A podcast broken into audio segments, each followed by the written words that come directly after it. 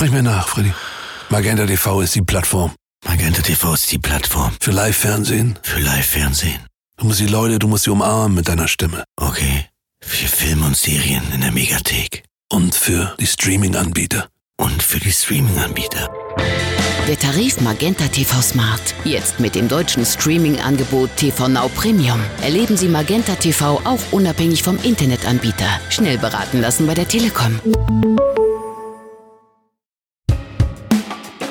Im Prinzip ist das eine Fantasiegröße zu sagen, 50 ist die Schallgrenze. Bei vielen Menschen ist jetzt so die Hoffnung erwacht, wenn wir die 50 schaffen, dann beginnt wieder so ein normales Leben. Und das ist jetzt ein Trugschluss, wie sich herausstellt. Experten erwarten Inzidenzwerte von 50 und weniger für NRW in der zweiten Februarhälfte. Dass dann alles wieder normal wird, ist aber unwahrscheinlich. Ein paar Lockerungen sind vielleicht doch möglich. Welche dazu gleich mehr. Außerdem ein Blick auf die Zukunft des Schneewetters. Mein Name ist Helene Pawlitzki. Schön, dass ihr zuhört. Aufwacher.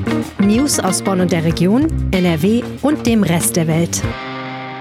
Danke für den informativen Wochenendaufwacher mit der guten Einordnung der Nichtveröffentlichung der Studie zum sexuellen Missbrauch, schreibt mir Benedikt per WhatsApp. Danke für dieses nette Feedback, lieber Benedikt. Wir schreiben uns ja übrigens öfter. Benedikt hat mir nämlich seine Telefonnummer gegeben, damit ich ihn ab und zu zum Aufwacher um Feedback bitten kann. Vielleicht habt ihr ja auch Lust, an diesem ausgewählten Kreis der Hörer teilzunehmen. Dann schreibt mir an aufwacher.rp-online.de. Ich freue mich sehr. Seit Monaten leben viele von uns mit dem täglichen Blick auf die Inzidenzwerte. Wie viele Neuinfizierte auf 100.000 Einwohner gab es in den letzten sieben Tagen? Diese Werte bestimmen, wie es weitergeht. Dürfen wir bald wieder Freunde treffen, ausgehen und shoppen? Oder muss der Lockdown über den 14. Februar hinaus verlängert werden?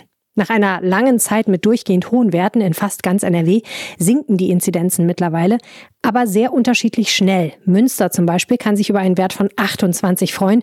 In Hagen liegt er noch bei 141. Der NRW-Schnitt lag gestern Nachmittag bei 74. Da ist 50 schon in Sicht, immerhin diese magische Grenze, die die Politik als Wunschwert ausgegeben hat. Wir müssen aber mal über diese 50 reden. Und das machen wir jetzt mit Dorothee Krings aus dem Meinungsressort der Rheinischen Post. Herzlich willkommen. Hallo Helene. Was prognostizieren die Experten denn? Wann erreichen wir diese 50 Neuinfektionen pro 100.000 Einwohner in sieben Tagen hier in Nordrhein-Westfalen? Ja, auf ein genaues Datum mögen sich natürlich die Experten nicht so richtig festlegen, aber wir haben gesprochen mit Experten vom Helmholtz Zentrum für Infektionsforschung und auch mit einem Experten von der TU Berlin. Und ähm, beide haben so etwas zögerlich gesagt, in der zweiten Hälfte des Februar ähm, wäre das vielleicht erreichbar. Also noch nicht zum 15. oder 14. Februar, was so im Raum stand, aber so in der zweiten Hälfte des Monats. Mhm. Da gibt es ja eine Unwägbarkeit, das sind diese Mutationen. Ähm, wie sieht es denn damit aus in Nordrhein-Westfalen? Genau, das ist nämlich auch die Ursache, warum sich die Experten da jetzt nicht so genau festlegen wollen oder auch können.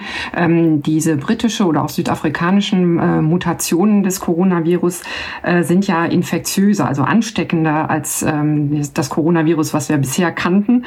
Ähm, und das bedeutet, ähm, dass die Zahlen nochmal eine ganz neue Dynamik äh, gewinnen können, wenn diese Mutationen hier schon sehr verbreitet sind.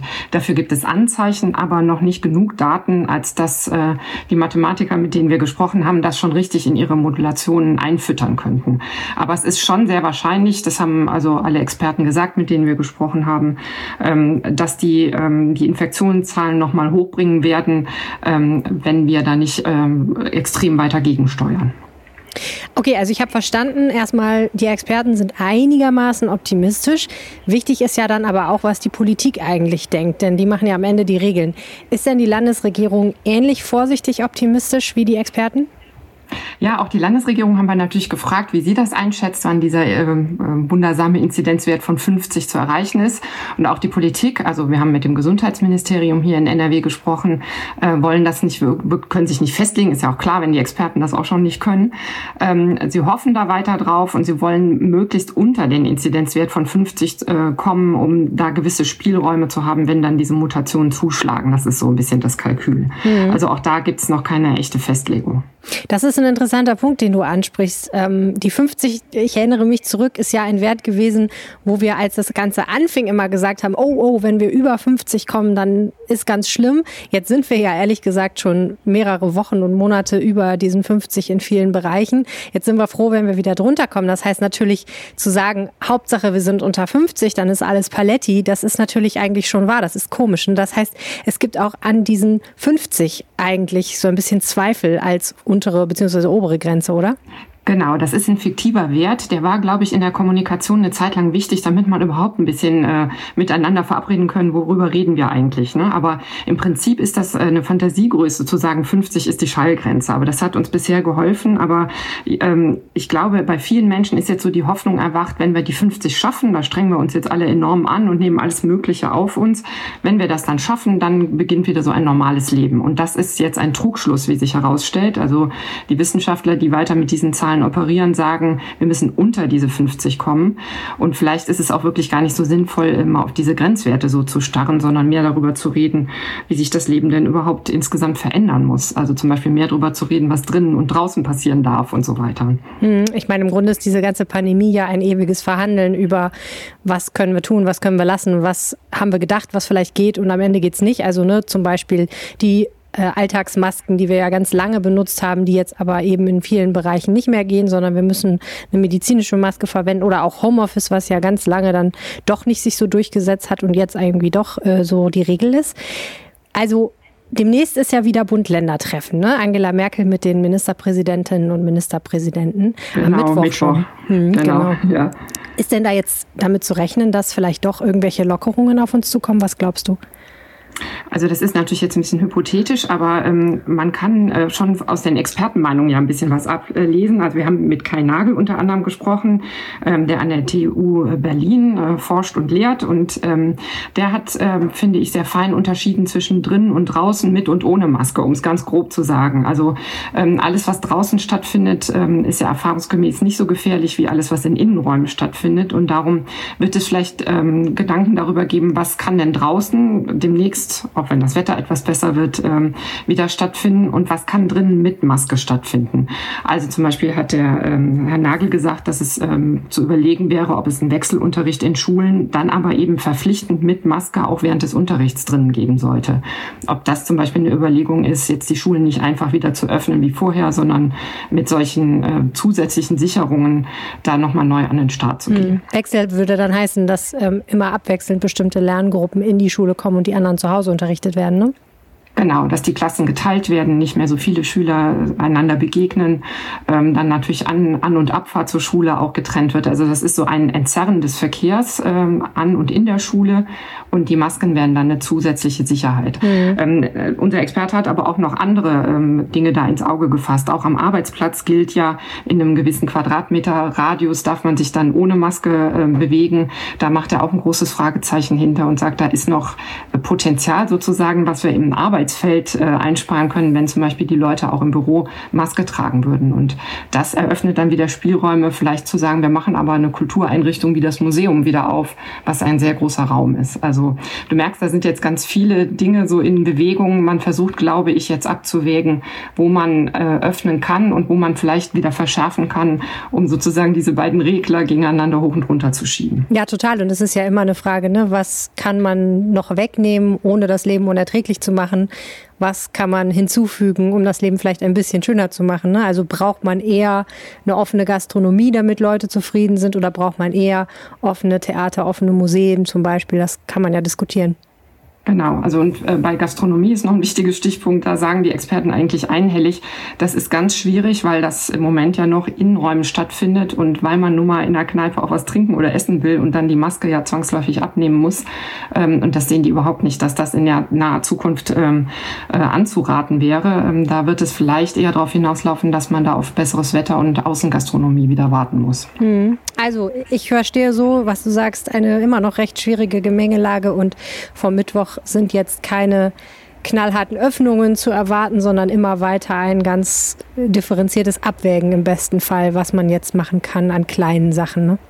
Genau, und ich glaube, wir müssen uns ein bisschen von dieser Zielmarke 50 verabschieden, wir alle. Tja, so ist das leider. Vielen herzlichen Dank, Doro Krings. Ja, bitteschön. Wir haben es gerade gehört, besseres und vor allem wärmeres Wetter wäre auf jeden Fall ganz gut, damit wir uns alle mal öfter draußen treffen können. Aber aktuell ist ja erstmal der Winter über uns hereingebrochen. Arktische Polarluft aus östlicher Richtung hat ab Samstagabend für Tiefstemperaturen, heftigen Wind und reichlich Schnee gesorgt. In Wuppertal musste die Feuerwehr sechs Menschen aus der Schwebebahn befreien. In Hagen stürzte ein Zirkuszelt unter dem Schnee zusammen. In Ostwestfalen und dem Ruhrgebiet kam es zu teils schweren Verkehrsbehinderungen auch auf den Autobahnen. Der Regionalverkehr der Bahn stand still, in vielen Kommunen blieben Busse und Bahnen im Depot. Auch Regionen, die sonst eher mildes Wetter haben, wie der Niederrhein, waren und sind betroffen.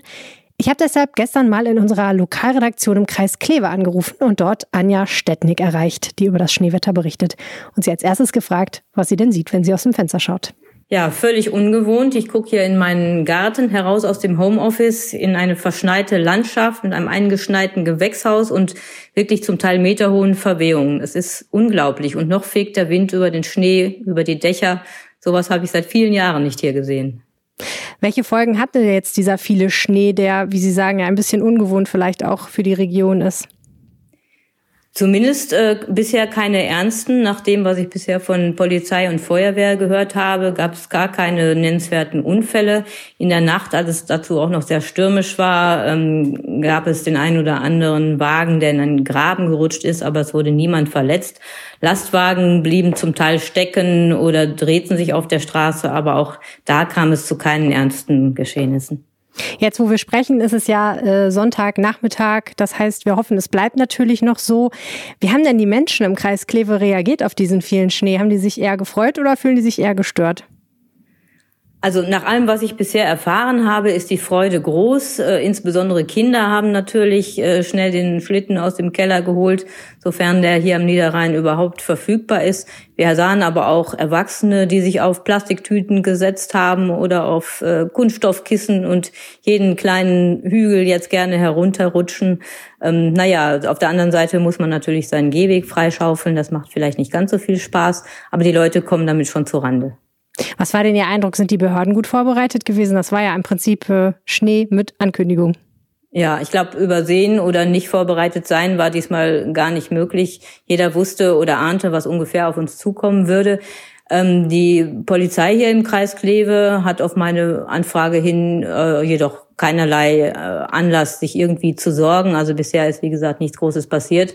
Es wird auch nicht damit gerechnet. Also man ist sehr entspannt. Auch die Feuerwehr hatte noch kaum etwas zu tun. Mhm. Und der ÖPNV hat auch erstmal die Busse und Bahnen im Depot gelassen, glaube ich. Natürlich, das ist eine ganz andere Kategorie. Also hier fährt am Niederrhein weder ein Zug noch ein Bus die, der übliche Schienenersatzverkehr, der ja immer einspringt, wenn der Niers Express mal wieder Probleme hat, ist diesmal auch keine Lösung. Also man bleibt wirklich besser zu Hause. Es ist nicht angeraten, mit dem Auto zu fahren und mit Zug und Bus ist es schlichtweg nicht möglich. Dann wird es wahrscheinlich nochmal spannend für manche, die Montagmorgen zur Arbeit müssen, ne? Davon ist ganz sicher auszugehen, zumal die Temperaturen ja jetzt erst so richtig anziehen. Wir haben hier im Kreis Kleve so einen Hobby-Meteorologen, ähm, den Hubert Reyers, der hat schon ganz klar gesagt, morgen am Montag wird es noch schneien. Danach hört das zwar auf, aber wir müssen damit rechnen, dass es jetzt mehrere frostige Tage gibt und da dürfte es sicherlich für die Autofahrer am Morgen jeweils sehr schwierig werden. Wer sich darüber informieren will, der kann vorbeischauen auf rp-online.de slash Kleve. Vielen herzlichen Dank, Anja Setnik. Ja, vielen Dank auch und viel Spaß noch im Schnee. Danke. Das Gespräch haben wir, wie gesagt, Sonntagnachmittag aufgezeichnet, in der Hoffnung, dass in der Nacht zum Montag keine weiteren größeren Unfälle passieren. Bei uns auf der Seite erfahrt ihr natürlich die aktuellsten News zum Wetter und den Auswirkungen. Bleibt noch die Frage, wie geht es damit weiter? Am Sonntag ging der Deutsche Wetterdienst davon aus, dass die Unwetterlage im Norden Nordrhein-Westfalens am Sonntagabend gegen 21 Uhr endet. Das heißt, weniger Schnee, langsam auch weniger Wind. Allerdings soll es in Westfalen doch nochmal Neuschnee geben. Mehr Wetter wie immer am Ende dieser Episode und noch der Hinweis, auch am Montag wird es deutliche Einschränkungen im Nah- und Fernverkehr der Deutschen Bahn geben. Das kündigte das Unternehmen gestern an. Und jetzt schauen wir auf die wichtigsten Meldungen aus Bonn und der Region. 100 Tage ist Bonns neue Oberbürgermeisterin Katja Dörner jetzt im Amt. In einem Interview mit dem Generalanzeiger zieht sie eine erste Bilanz und kündigt schnelle Maßnahmen zur Verkehrswende an. Die Verkehrswende ist für die Oberbürgermeisterin, Zitat, der Hebel, um mehr Klimaschutz für Bonn zu erreichen. Sie sagte wörtlich, wir müssen bei der Verkehrswende mehr Gas geben. So will sie dem Stadtrat alsbald eine Vorlage auf den Tisch legen, um den Cityring für den Autoverkehr wieder kappen zu können. Außerdem will sie endlich einen neuen Busbahnhof. Auch sollen weitere sogenannte Protected Bike Lanes, also auf der Fahrbahn sicher abgetrennte Radwege in Bonn eingerichtet werden. Und Umweltspuren sollen auch ausgewiesen werden, und zwar unter anderem auf dem Hermann-Wanderslebring vielleicht auch auf der Oxfordstraße und dem Bertha von Suttner Platz. Für all das will Donner zusätzliche Stellen in der Verwaltung schaffen. Das ganze Interview lest ihr heute auf ga.de und in der Zeitung. Immer mehr Eltern im Rhein-Sieg-Kreis nutzen die Betreuung in den Kindergärten. Mittlerweile sind die Kitas teils bis zu 70 Prozent ausgelastet. In Nordrhein-Westfalen sind die Kitas ja weiter geöffnet. Allerdings hat die Politik an die Eltern appelliert, nur im Notfall ihre Kinder in die Betreuung zu geben. In Niederkassel beispielsweise gehen regulär 1100 Kinder in die städtischen Kitas. Bei einer Erhebung Ende Januar waren etwas mehr als die Hälfte auch tatsächlich da. In St. Augustin und Alfter zeigte sich ein ähnliches Bild. In Königswinter sind es aktuell rund 70 Prozent. Eltern müssen nicht begründen, warum sie ihr Kind doch in die Kita geben. Laut Stadt tun das aber viele doch und sagen, dass ihr Kind seine Freunde vermisse und dass sie als Eltern wegen Homeoffice oder Jobsorgen einfach überlastet seien. Laut Stadt sind viele Erzieherinnen und Erzieher gerne bereit, die Eltern zu entlasten. Allerdings sind auch viele Mitarbeiter krank oder müssen sich selbst zu Hause um ihre Kinder kümmern. Dadurch sind in nur wenigen Kitas alle Kräfte vorhanden. Eine Mutter aus Bonn beklagt sich über den Transport behinderter Menschen. Doris Gorges, Mutter eines Sohnes mit Trisomie 21, kritisiert, dass ihr Sohn und andere Menschen mit Behinderung in den Kleinbussen des Fahrdienstes der Bonner Werkstätten ohne Sicherheitsabstand sitzen. Es gebe auch keinen Plexiglasschutz oder Kontrollen, ob Masken durchgehend richtig getragen würden. Sie fordert, dass Sitze zwischen den Beförderten frei bleiben und zusätzliche Betreuer sich um die Einhaltung der Corona-Regeln kümmern. Das hat sie auch an den SPD-Bundestagsabgeordneten Karl Lauterbach geschrieben. Eine Antwort liegt noch nicht vor. Eine Vertreterin der Bonner Werkstätten äußerte Verständnis, verwies aber auf ein Schreiben des Landschaftsverbands Rheinland.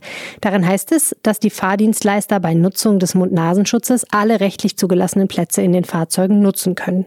Auch die Corona-Schutzverordnung erlaube dies. Mutter Doris Gorges fordert, dass mehr Busse für den Transport behinderter Menschen eingesetzt werden. Aktuell müsste es ihrer Meinung nach Kapazitäten geben, da Fahrten zur Schule ausfielen.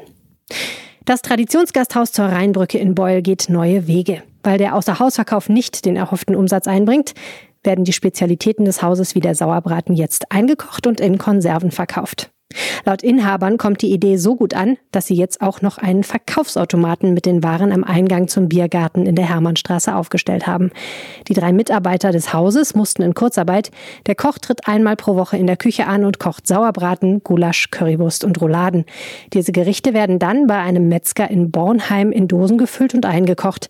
Abgeholt werden können die Konserven vor Ort, bestellt im Internet. Und das wird heute auch noch wichtig, ein kurzer Überblick über die Meldungen des Tages. Und es ist ein großer Tag für viele Senioren über 80. Heute um 14 Uhr nehmen in NRW die Impfzentren ihre Arbeit auf. Menschen über 80, die zu Hause leben, konnten sich in den vergangenen Wochen einen Termin besorgen. Wie berichtet, war das nicht immer ganz leicht. Heute aber geht es nun endlich los mit den Impfungen. Was man beachten sollte und vor allem an wichtigen Dokumenten mitbringen muss, haben wir im Netz für alle, die es betrifft, zusammengefasst. Und wie es läuft, erfahrt ihr natürlich auch den ganzen Tag über bei uns. Interessant wird es in diesem Zusammenhang nochmal im Rhein-Sieg-Kreis. In Meckenheim könnte ein weiteres Impfzentrum entstehen.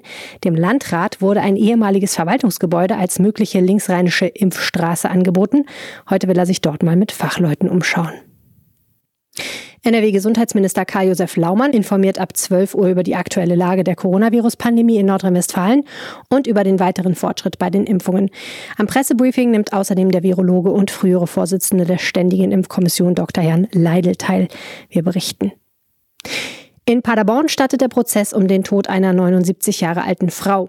Die Staatsanwaltschaft wirft dem Sohn Totschlag vor. Er soll seine schwerkranke Mutter im August mit einem Lifter in die Badewanne gehoben und den Raum verlassen haben. Dabei habe er in Kauf genommen, dass sie ertrinken könnte. Wenig später passierte das auch tatsächlich. Für den Prozess sind drei weitere Termine angesetzt. Noch ein Blick auf das Wetter heute. Wolken, leichter Schneefall, Dauerfrost bis maximal 0 Grad, mäßiger Wind. In der Nacht wird es dann knackig kalt. Am Dienstag dann maximal minus 3 Grad. Weiter schneit es örtlich bei starker Bewölkung. Die Nacht zum Mittwoch soll niederschlagsfrei bleiben. Am Mittwoch dann gebietsweise Sonne, aber auch weiter Temperaturen bis maximal minus 3 Grad, also eher noch kälter als vorher. Also zieht euch warm an und fahrt sehr, sehr vorsichtig. Das war der Aufwacher-Podcast vom 8. Februar 2021. Vielen Dank fürs Zuhören. Mein Name ist Helene Pawlitzki. Bis bald. Mehr Nachrichten aus Bonn und der Region gibt's jederzeit beim Generalanzeiger. Schaut vorbei auf ga.de.